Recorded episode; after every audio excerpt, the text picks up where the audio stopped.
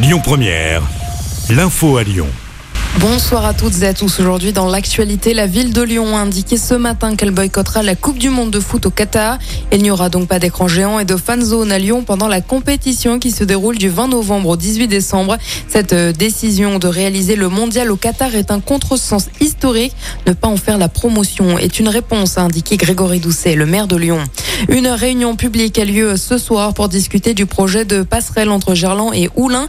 Une passerelle de 250 mètres au-dessus du Rhône, exclusivement réservée aux cyclistes et aux vélos. Elle permettra de relier la mairie d'Oulin et le parc de Gerland en seulement 20 minutes à pied et 6 minutes à vélo. La métropole de Lyon souhaite qu'elle soit mise en place pour 2028.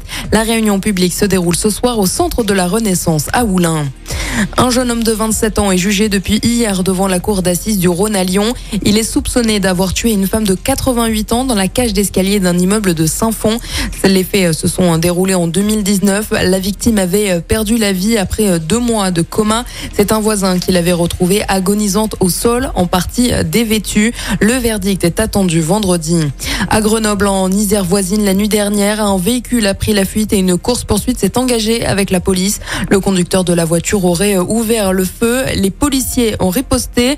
La passagère de la voiture âgée de 18 ans n'a pas survécu. Le conducteur lui a été blessé et transporté à l'hôpital. Deux enquêtes ont été ouvertes et la police des polices, l'IGPN, a été saisie dans cette affaire.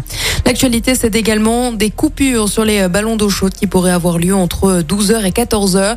Une annonce faite par RTE pour faire face au pic de consommation d'énergie. Une mesure mise en place entre le 15 octobre et le 15 avril. Les coupures pourraient se faire par Enedis via les compteurs Linky. Un peu plus de 4 millions de foyers qui ont souscrit au format heure pleine, heure creuse sont concernés. Mais Enedis est clair, l'impact pour les usagers ne devrait pas se ressentir. L'eau sera chauffée lors d'autres périodes creuses elle s'accumulera ensuite dans le ballon.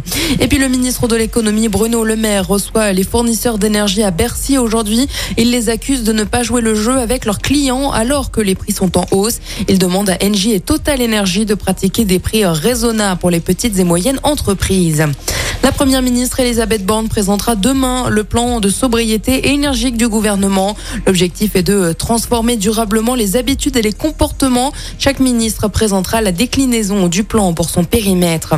La vente de billets de TGV Ouigo et Intercité s'est ouverte aujourd'hui pour la période du 11 décembre au 2 janvier.